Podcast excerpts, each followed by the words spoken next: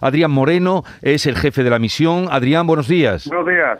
Eh, ¿Qué se han encontrado cuando han llegado? Pues verdaderamente estuvimos, llegamos hace un par de días y estuvimos tratando de contactar con distintas entidades locales y, eh, y autoridades en Varsovia. Hoy realmente es cuando iniciamos la primera toma de contacto en la zona caliente, por así denominarlo, iremos en primer lugar a Michelagua. Eh, vamos a contactar, ya tenemos una serie de contactos en zona para poder establecer contactos, ya que nos han advertido que es mejor que vayamos con, con gente nativa de la zona. ¿Cuántas personas integran la misión?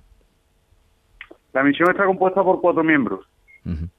Eh, creo que fue con, con, ustedes cuando hablamos en la última que tuvieron en La Palma, porque recordemos que ustedes eh, van voluntariamente, de manera altruista, a hacer lo que se puede cada uno desde su capacidad y su experiencia. Efectivamente, el equipo es un equipo sociosanitario donde yo como trabajador social, un compañero psicopedagogo, eh, otro compañero enfermero y el otro es técnico en emergencia, ponemos a disposición de estas personas nuestro tiempo y nuestra ilusión por poder mejorar su calidad y, esta situación tan desagradable que estamos viviendo. ¿Y qué les hace dar ese paso y meterse en una zona tan complicada que además hoy lo muestran los medios de comunicación como la frontera bielorrusa con Polonia? Pues verdaderamente el trabajo que hacemos es trascendental y por ello estamos con firme y con determinación.